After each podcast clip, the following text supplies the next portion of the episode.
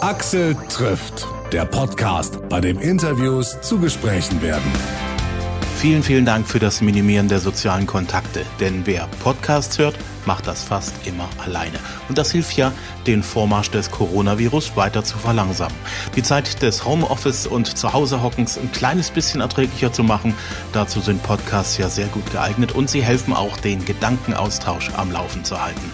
Also schön, dass ihr meinen Podcast im Ohr habt. Empfehlt euren Freunden weiter, kommentiert gerne auch auf Facebook oder Instagram.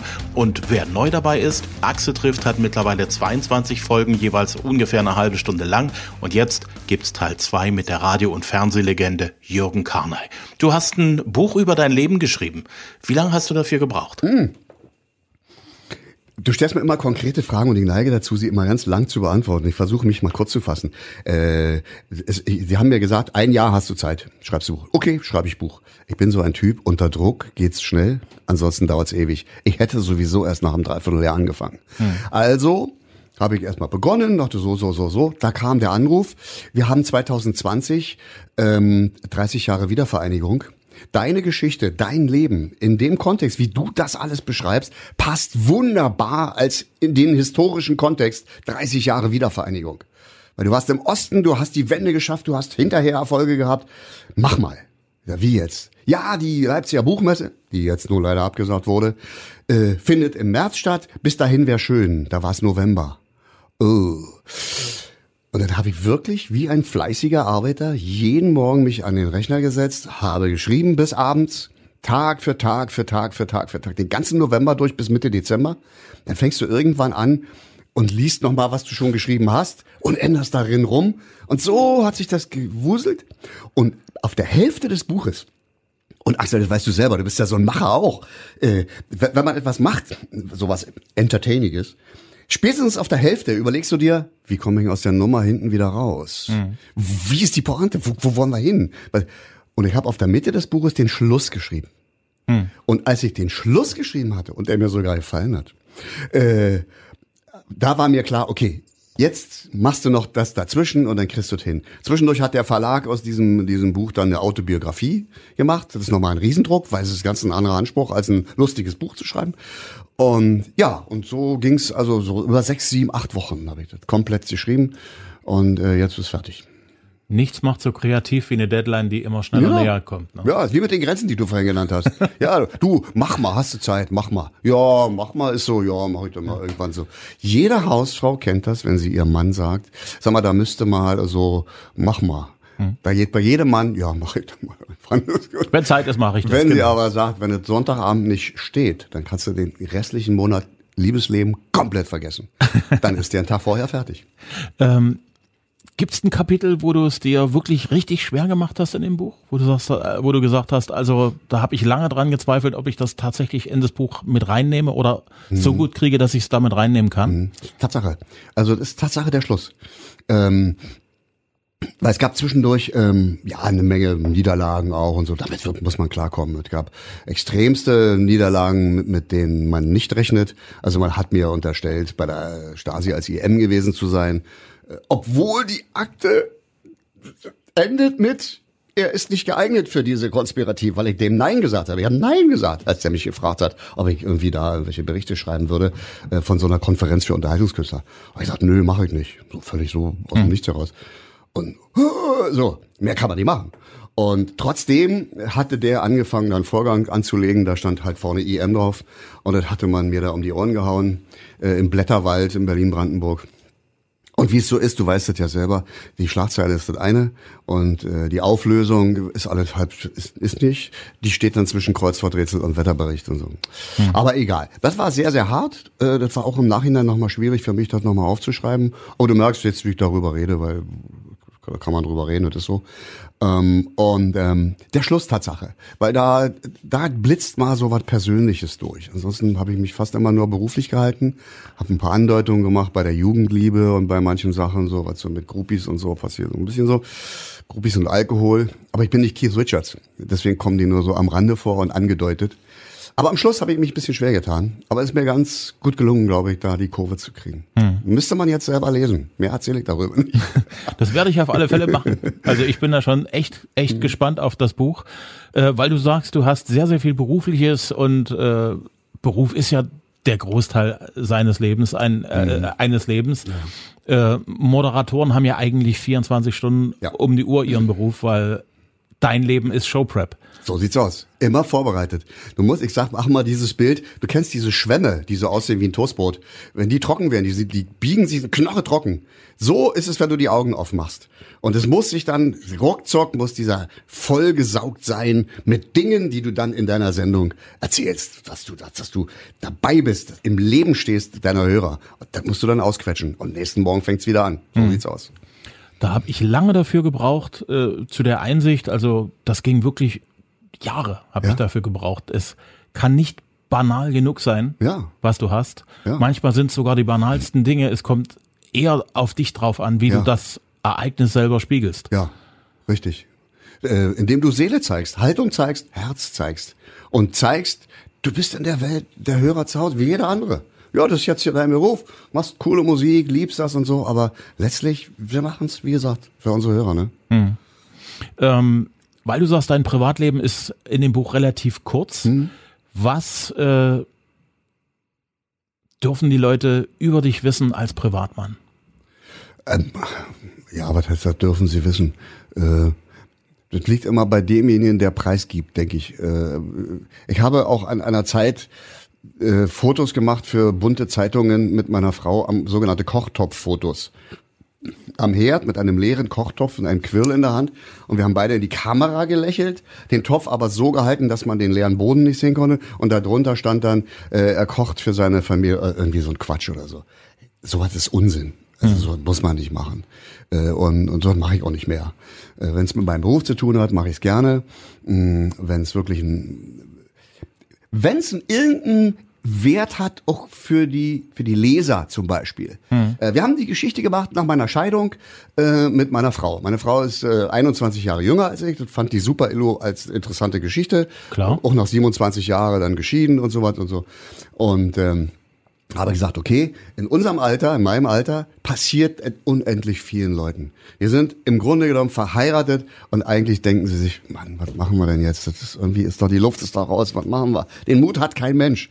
Und ich dachte, vielleicht machst du es vor und, und stehst dazu. Und deswegen haben wir diese Geschichte gemacht, äh, äh, mit dem Hintergedanken äh, zu sagen, ey, guck mal, der hat's gemacht, vielleicht habe ich auch den Mut. Ist ein schwerer Schritt, ist ein Rieseneinschnitt. Gottes Willen, ich will niemanden ermuntern dazu, seine Beziehung zu beenden oder so.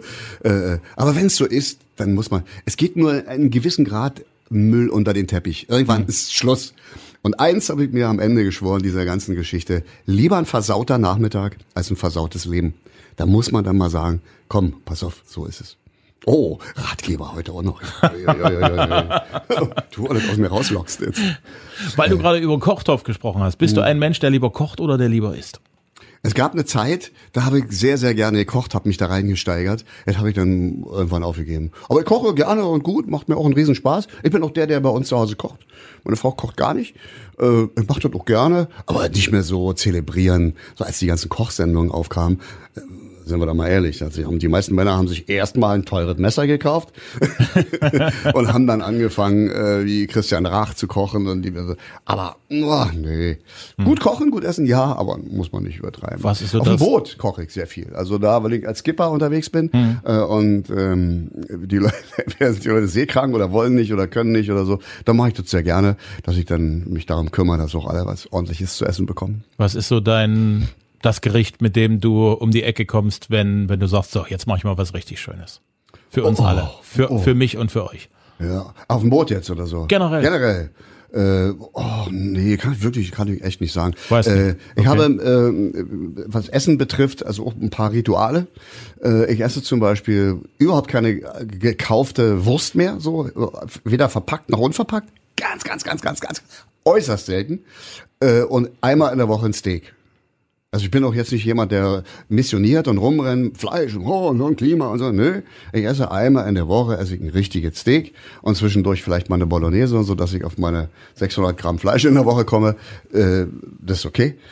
Aber äh, ansonsten, ja, alles einfach. Ist Kochen jetzt, ist Schwerpunkt jetzt, Kochen ist Schwerpunkt jetzt, machen wir schon. Äh, Weil du es ganz kurz angedeutet hast, ähm, wer dich auf Facebook verfolgen darf, Ja. weiß, dass du sehr, sehr oft auf dem offenen Meer rumschipperst. Mhm, ja. Ähm, ich vermute mal, das hängt auch damit zusammen, dass du deinen Grundwehrdienst bei der Armee sozusagen bei der Marine abgeleistet hast. Könnte man annehmen, ja. Äh, In der Tat ist es so, ich war, warum auch immer, bei der Marine. 18 Monate bei der Marine. Ich dachte immer, da muss man länger hin oder so. Nö. Und habe da äh, anderthalb Jahre lang vom, von Rügen aus auf die schöne Insel Hiddensee geguckt. Äh, vielleicht ist da die Sehnsucht entstanden, ich weiß es nicht. Ich habe lange Zeit ähm, in Berlin am Müggelsee gewohnt. Das ist ein großer See. Und da gibt's eine Surf- und Segelschule und äh, habe dort mit dem Surfen angefangen, Windsurfen. Und dann äh, waren da Segelboote, dann habe ich Segelboot fahren gelernt. Äh, dann habe ich äh, den, den Seeschein gemacht. Es gibt ja verschiedene Qualifizierungen, Scheine. Und habe mittlerweile sämtliche Scheine gemacht, die man im Sportbootbereich machen kann. Das heißt, ich habe im Grunde genommen mein Abitur noch mal zweimal nachgeholt. Also es ist, man darf es nicht unterschätzen, wenn du als Ausbilder oder als Skipper auf so einem 17 Meter Segelboot äh, fahren willst, du musst so viel lernen. Astronomie, äh, Positionsbestimmung, Navigation, Gezeitenkunde, Schifffahrtsrecht. Axel, Schifffahrtsrecht. Ich hätte nie gedacht, dass ich nochmal Schifffahrtsrecht. Und wenn du denkst, es geht nicht mehr, dann habe ich den Funkschein gemacht. Komplett in Englisch, den Funkschein. Und da bin ich wirklich raus und dachte, wow, Alter, in deinem Alter hast du diesen Funkschein gemacht und so. Braucht man alles. Und mittlerweile ist es so toll, weil ich liebe es, auf dem Wasser zu sein, äh, zu, zu erleben, wie die Natur funktioniert, wenn sie dann heil ist, wie der Wind dieses Boot antreibt. Und mittlerweile bilde ich also auch Leute aus auf dem Boot so, ähm, äh, dass die nach 14 Tagen in der Lage sind, auch eine Wende, eine Halse und Mann über Bord und solche Sachen zu machen. Äh, macht mir einen Riesenspaß und äh, ist wunderschön. Was ist so das Gebiet, wo du am liebsten rumschipperst? Äh, also ich bin sehr viel auf der Ostsee unterwegs, liegt in der Natur der Sache. Wir werden in diesem Jahr also auch zum Ende der Ostsee hochfahren. Also wir hier in Sachsen, wir denken ja mal die Ostsee, ja, Warnemünde kenne ich. Die Ostsee geht 2000 Kilometer Richtung Norden. Da werden wir in einem Rutsch durchfahren. Das ist so eine kleine Regatta. Wer zuerst oben ist, hat gewonnen. Ohne Motor, nur segeln. Mal sehen, wie lange wir da fahren. Wahrscheinlich so neun Tage oder so. Bis ans Ende. Dann äh, fahre ich sehr gerne in Schottland, irische See ähm, äh, Dublin raus, dann da Isle of Man und diese und in Schottland ist es so toll, da sind äh, die Gezeiten so stark, da sind Strömungen und da ist ein Betrieb auf dem Wasser nur durch die Gezeiten eine Riesenherausforderung. Doch sehr schönes Kanarische Inseln, also Atlantik äh, fahren. Nächstes Jahr will ich nach Amerika segeln, also Portugal los, runter äh, Kanarische, Kapverden und dann im Passat rüber in die Karibik. Dann machst du Jahr machen. sozusagen den Kolumbus. Da gebe ich dann den Kolumbus. Mal sehen, was ich entdecke. Meine Herren, das, Hm. diese ganze Segelei ist, äh, das ist schon ein, ein, ein, Hm. ein heftiges Ding. Äh, irgendwo ist das ja nicht durch Zufall Ja. Hm. passiert, sondern ich schätze mal, das ist so der Ausgleich zum, zum Radio. Plötzlich machst du Ja. mit deinen Händen und Ja, hast eigentlich alles unter Kontrolle, Ja. soweit es das Wetter zulässt. Genau. Es ist Tatsache so. Also ich wollte einfach nur das Segeln erleben und da kommt wieder so der alte Gen durch. Äh, blab, blab, blab, blab, blab, war ich Skipper. Und jetzt habe ich da wieder das Sagen und mache die Ansagen. Aber wenn man ein paar Jahre älter ist, dann wird man ja auch reifer. Man hat ja mittlerweile auch gelernt, mit Menschen umzugehen. Während ich früher als Egoist war ja auch Einzelkämpfer, immer gesagt habe, ich mache das so, wie ich das will und solange das erfolgreich ist, machen wir es nicht anders.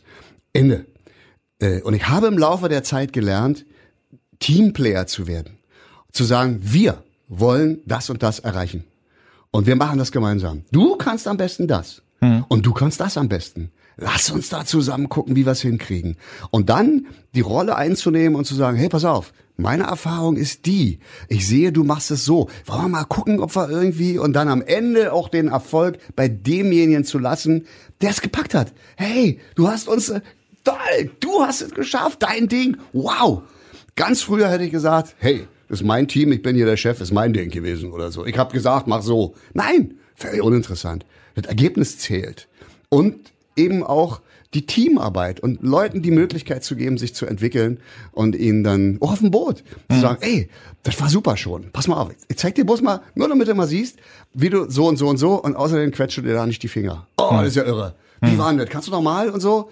Freue ich mich. Wie ein kleiner Junge. Toll, ich hab dem das beigebracht, dass er sich nie mehr die Finger quetscht. Und dass es funktioniert, weißt du? Ja. Solche Sachen. Du bist sozusagen vom, vom, vom Anführer, der vorne wegrennt, äh, zu dem geworden, der sozusagen die Leute so ein bisschen vor sich hertreibt. Ja, also du, Wenn man's so will. selbst ja, also als Skipper bist du der unangefochtene Anführer, das ist so. Mhm. Und äh, in äh, brenzlichen Situationen, und die habe ich auch genug erlebt, gucken dich alle an. Guck, plötzlich gucken dich alle an. Mhm. Aber auch alle Besserwisser, Klugscheißer, alle. Plötzlich gucken dich alle an. Okay, und dann musst du einfach sagen, ey, ganz ruhig, Freunde, durchatmen, Finger weg. Wir machen es folgendermaßen, zack, zack, zack, zack, zack. Das sind die Momente, von dem Augenblick an bist du auch anerkannt an Bord.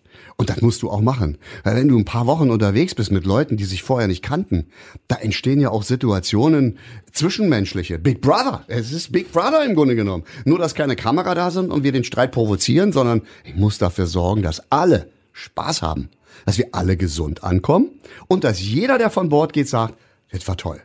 Wenn da nur zwei von Bord gehen und sagen, ah, das durfte ich nicht, das war scheiße, dann hast du dann einfach dein Ziel nicht erreicht. Ne? Das ist ganz wichtig. Und das ist auch eine tolle Aufgabe. Macht mir einen Riesenspaß. Auch da lerne ich jedes Mal wieder dazu. Und es gibt auch Situationen, wo ich sage, Mist, hättest du anders reagieren können oder so. Manchmal kann man es ja dann zurückholen. Ja. Weißt du, Dann sagst du, Axel, komm mal her, pass mal auf. Nochmal die Situation verhindern. Lass es nochmal durch. Warum ist es dazu? Was glaubst du? Na, hast recht, pass auf. So, weißt du? Mhm. Das mal in Frieden auseinander. Harmonie, Freunde, Harmonie. Ja, bleibt gelassen, Freunde, regt euch nicht auf und lasst euch nicht ärgern. Was mich ja so die ganze Mhm. Zeit schon sehr begeistert. Ich meine, du warst immer schon so, du bist immer auf, auf 100 Prozent gewesen, Mhm. manchmal sogar noch ein bisschen drüber. Ähm, du bist jetzt an einem Punkt in deinem Leben angekommen, wo andere völlig in sich zusammenfallen, weil jetzt die Rente rangekommen ist. Ja, Bei dir ist das ja überhaupt nicht so. ja. Ja, es gibt ja keinen schlimmeren Wo, Begriff. woher nimmst du die Energie? Oder wo, Ja. ist das ist das dir in die Wiege gelegt worden oder woher kommt das? Wahrscheinlich. Also ich habe viel Glück, bin heilfroh, gesundheitlich, alles schick, wunderbar, alles toll. Ähm, und das Wort Ruhestand ist so schrecklich. Weil Ruhestand ist für mich gleich, jetzt geht gleich der Deckel zu oder so. Deswegen, sowas gibt's überhaupt gar nicht. Und äh, es hat sich halt bei mir auch immer so ergeben, dass immer wieder was Neues kam, was Energie auch erfordert hat. Weil warum soll ich eine Sache halbherzig machen? äh, und nur so Larifari, na, dann kann ich sie auch sein lassen. Habe ich gemacht. Viele Sachen, wo ich merkte, da bist du nicht mit dem Herzen dabei. Das ist nicht dein Ding. Lässt einfach sein und es gibt sich, ergibt sich wieder was Neues. Jetzt ist es, wie gesagt, das Segeln. Äh, Und dadurch, dass ich beruflich nun jetzt nicht mehr äh, 24 Stunden im Einsatz bin, äh, habe ich die Zeit zum Segeln, nehme ich mir die auch. Weil ich habe gemerkt, man kann nicht immer 120 Prozent geben. Ich habe eine Zeit, äh, äh, so von 95 bis 2005, da war ich nicht nur 24 Stunden, äh, sondern ich habe die Morning Show gemacht und war Programmdirektor äh, äh, und zeitweilig auch Geschäftsführer. Und das schaffst du nicht. Und da hat die Gesundheit gelitten. Da war ich völlig, völlig ausgebrannt und so. Und das war kein schöner Zustand. Und jetzt sage ich mir, okay, du machst, was du machst, richtig, aber du lässt dir Zeitraum für dich. Und da ist eben halt dieses Segeln äh, ins, ins Spiel gekommen. Und das ist eine wunderbare Balance, die ich letztlich geschafft habe. Da ist jetzt dieses Segeln wieder mit enorm viel Lernen und Prüfung. Ey, Ich habe zwölf Prüfungen gemacht äh, in solchen Sachen. Und, und, aber toll, das macht mir Spaß. Ich habe so eine Angst davor, dass der Tag kommt, wo ich keine Lust habe, etwas zu lernen und keine Lust habe, etwas anzufangen. Vor diesem Tag habe ich Angst, weil ich glaube, dann ist bald Schluss. Das ist der Tag, wo man dann anfängt, alt zu werden. Ja, ja, ja, ja, ja, ja. Ja, und solange man mein Alter nur daran erkennt, dass ich Sätze anfange mit äh, damals haben wir übrigens oder früher, dann weißt du, dass du ein Alter erreicht hast. Ist halt so. Oder wenn man sich hinsetzt, dass man dabei stöhnt. Wir kennen sicherlich alle. Wir haben ein bisschen schon über Musik gesprochen. Ja. Ähm, Musik hat dich ja im Prinzip dein ganzes Leben lang angetrieben. Du hast viel Musik gemacht, äh, in den verschiedensten Genres hast du präsentiert. Ähm, was ist so dein persönlicher Musikgeschmack, wo du sagst, das, Ja. das macht mir das, das Herz aber so richtig ja. Also ich bin schon eher für äh, Rockmusik, muss man sagen. Ähm, meine meine äh, Entjungferung in Sachen Musik hatte ich natürlich mit Schlagern, aber ich habe mich relativ schnell gefragt, äh, warum ein Pferdehalfter an der Wand hängt und wer weiß der Geier, so damals diese ganzen Sachen. Und als die Beatles dann erschienen, da fing an, wirklich mein Interesse geweckt zu sein. Und das weiße Album von den Beatles war ein Schlüsselmoment. Und wer Lust hatte, in meinem Buch mal nachzulesen, ich habe beschrieben, wie ich es damals erlebt habe. Äh, und zwar mit Augen, mit Mund, mit Nase, mit, mit Gefühl, mit allem drum und dran. Und alle, die früher auch Schallplatten, äh, auch vielleicht Lizenzplatten ergattert hatten oder so, werden da sagen, genau so war's. Also natürlich auch so ein bisschen Verklärung oder so. Ich habe gehofft, dass in diesem, wenn man das gelesen hat, dass man hört, wie der Abspielstichel, so heißt das Ding vom Plattenspieler, in die Rille eintaucht. Da ist dieser Moment, da ist zwar noch nichts zu hören, aber man hört schon, wie das Ding in der Rille ist. Da ist dieses unaussprechliche Nichts zu hören.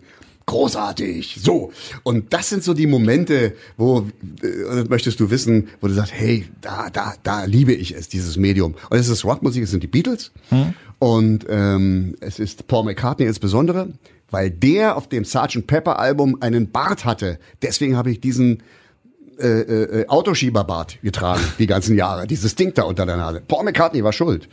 Und ähm, ich mag sehr rockig. Led Zeppelin zum Beispiel ist so meine Musik. Aber auch so Earth, Wind and Fire und, und so amerikanische Soul-Musik und solche Sachen finde ich total toll, finde ich großartig. Ich liebe die Musik von Udo Lindenberg. Liebe seine Philosophie, die er lebt, die er besingt, äh, die Dinge, die er sagt. Da war so ein Scheideweg. Früher, als wir mit Disco unterwegs waren und wir hatten dann unsere Westplatten, da haben wir Reinhard May gehört und hm. Udo Lindenberg. Und das ist wie Beatles oder Stones. Du musst dich entscheiden. Und ich habe mich für Lindenberg entschieden. Und äh, es gibt, äh, ich habe auch, ich muss immer wieder doch zu sprechen kommen, es gibt ein Kapitel in dem Buch, das heißt äh, einmal Fan, immer Fan. Ja. Äh, und da äh, bitte ich den Leser, sich vorzustellen, er geht in irgendeinen Fahrstuhl im Hotel und er hat ein Idol. Ein, ein, sein ganzes Leben seit früher Kindheit schon ein Idol. Und er geht in diesen Fahrstuhl und kurz bevor der zugeht, steigt dieses Idol mit in den Fahrstuhl. Die Tür geht zu und man ist alleine mit seinem Idol im Fahrstuhl. Wie reagierst du? erstmal geschockt. Mhm. Hey, so. Ich habe dann geschrieben, wenn es Paul McCartney, eine meiner Idole, wäre, würde ich wahrscheinlich auch nichts rausbringen. Schon aus der Angst heraus, dass der mir in Englisch antwortet und ich nicht verstehe, was er will. Äh, und würde wahrscheinlich beim Aussteigen, würde ich ihm zuzwinkern, würde sagen, hey, see you at the concert. Bam, Tür zu, Ende. Wäre wär ja. wahrscheinlich das gewesen. Ich hatte das große Glück, Udo Lindenberg äh, kennenzulernen. Äh, und äh, wir haben, äh, will nicht übertreiben, aber zwei, drei Stunden nachts bei ihm auf dem Hotelzimmer im Schneidersitz, er Tatsache, grüne Socken, man glaubt's nicht, auf der Couch gesessen. Ich wollte ein Interview machen mit ihm, das war der Zweck der Übung. Und äh, wir sind zwei alte Männer ins Quatschen gekommen. Und zwar über die Beatles, weil er hat ein Album aufgenommen in den Abbey Road Studios. Und ich sag, ja, Abbey Road, ja, sagt er, boah. Und dann, dann haben wir über Beatles, über Freundschaft, über Männerfreundschaft, über Familie. Und nach ein paar Stunden dann habe ich gesagt, Udo, wir müssen noch irgendwas aufnehmen, ein Interview für, für die Sendung oder so. Das haben wir dann auch gemacht. Aber da sitzt du auf dieser Couch und es war Tatsache so, ihr müsst mir das glauben. Und an der Stirn oben denke ich, das ist jetzt nicht die Hutkrempe von Udo Lindenberg an deiner Stirn, der dir jetzt ins Ohr flüstert, Alter, was du, wirklich, was wirklich, worauf wirklich ankommt, weißt du. Und so, so persönlich so. Das war einer der größten Momente für mich überhaupt. äh, und, und, äh, und, und da merkt man eben, dass die Musik einen am meisten anspricht, wo eine Idee dahinter ist, wo eine Philosophie, eine Ehrlichkeit dahinter steckt. Und bei ihm ist das so. Hm. Aus deiner ganzen Bon-Zeit. Ja. Die vielen, vielen Bands, die mhm. an dir vorbeigezogen sind, die vielen Musiker und ja. Musikerinnen, Sänger ja. und, und, und Pop-Interpreten. Ja. Ähm, wer ist dir da besonders hängen geblieben, wo du sagst, ja, das war, das war mhm. toll damals? Ja. Äh, also in der Tat gab es natürlich auch Songs, die ich mehr geliebt habe als andere, ganz klar, denn wir haben ja auch so Schlagersachen gemacht oder so ja, toll, sollen sie machen. Für mich war Ines Paulke eine ganz, ganz große. War sehr, sehr traurig, wie Ines Paulke gestorben ist. Ähm, und äh, für mich war Panko äh, eine echte Erfüllung. City ähm, habe ich sehr gemocht. Äh, ich fand es sehr gut, was IC gemacht hat. Äh, da gab es äh, eine Situation, er hatte ja ein Album gemacht und äh, er hat mir die Kassette in die Hand gedrückt und sagt, hör mal, wir waren auf Tournee und dann bin ich rumgelaufen, spazieren, werde ich nie vergessen und habe über so ein Walkman sein ganzes Album gehört und ich fand es großartig. Und äh, noch heute bei meinen Playlisten, die ich im Auto höre, ist äh, Mein Herz von IC dabei. Den müsste man nochmal neu produzieren. Der klingt ein bisschen topfig von früher, aber der Song ist großartig. Äh, solche Sachen sind mir zum Beispiel hängen geblieben. Es gibt viele, viele, viele, die einfach, ja, nett, die sind vorbeigerauscht. Ähm, aber, aber das ist so, so hängen geblieben bei mir. Mhm. Hm. Wenn man dich vor die Wahl stellen kann, du wirst ewig im Gedächtnis der Menschheit weiterleben, mhm. aber nur für eine Sache bist du bekannt. Wofür sollte man dich kennen? Für meine ungezwungene Aufrichtigkeit, sage ich jetzt mal, völlig unbescheiden. Weil das war mein großes Glück. Ich musste mich nie verstellen. Ich musste nicht ins Studio gehen und musste sagen, jetzt bist du der berühmte Ansager und machst hier auf wichtig. Ich bin einfach da rein, Mikro an, 1-1, okay, alles klar, Attacke, buff. Und wenn das in Erinnerung bleibt, äh, dann ist gut. Ja, das wäre mir schon wichtig oder so. Hey, der hat eine große Klappe, ja, und aber der hat's so gesagt, wie er es gemeint hat. Kann man ihm abnehmen. Toll. Cooler Typ. Das wäre so mein Wunsch. Das ist ein schöner Schlusspunkt. Super. Wir sind auch fast am Schluss. Ich mhm. nehme nur eine Kleinigkeit noch auf für die Kollegen in, ja, klar, in Leipzig. Ja. Ähm, ja, Buchmesse ist abgesagt worden ja. in Leipzig. Äh, du solltest dort auftreten, mhm. solltest dort dein neues Buch vorstellen. Was geht dir da jetzt so angesichts der Tatsache, dass es abgesagt worden ist, durch den Kopf? Ja, ist schade. Also, weil es hat viel Arbeit gemacht, viel Herzblut liegt drin und ich hätte schon die Situation der Buchmesse gerne auch erlebt. Ja, unendlich viel erlebt, aber das nicht. Äh, äh, und dort zu präsentieren und auch mit Fragen konfrontiert zu werden, als Autor, hätte mich schon sehr interessiert. Hätte ich sehr, sehr gerne gemacht, hätte mir auch angeguckt angeguckt, wie das Buchgeschäft so allgemein da abläuft oder so, spannende Sache. Äh, ist schade drum eigentlich. Aber das Buch ist trotzdem da und liegt hoffentlich nicht wie Blei in den Regalen. Es ist äh, im ganz normalen Buchhandel zu haben und wird äh, natürlich auch übers Internet vertrieben. Wer Lust hat, Facebook, ich bin bei Facebook, gucken, mich liken, Buch bestellen. Wäre schon toll. Jürgen Karnay hat mir extrem viel Spaß gemacht. Ich hoffe euch auch. Die nächste Folge dann mit einer jungen, sehr talentierten Musikerin, die in den letzten Monaten ziemlich oft zu hören war im Radio und auch im Fernsehen. Und das hat unter anderem auch mit dem Dschungelcamp zu tun. Axel trifft Emily Roberts. Ich freue mich. Natürlich auch, wenn ihr wieder mit dabei seid, per Download auf Apple Podcast, Google Podcast, gestreamt über Deezer oder Spotify, auf Audio Now und hitradio rtl.de. Jeden Dienstag eine neue Folge. Bis dahin, bleibt gesund.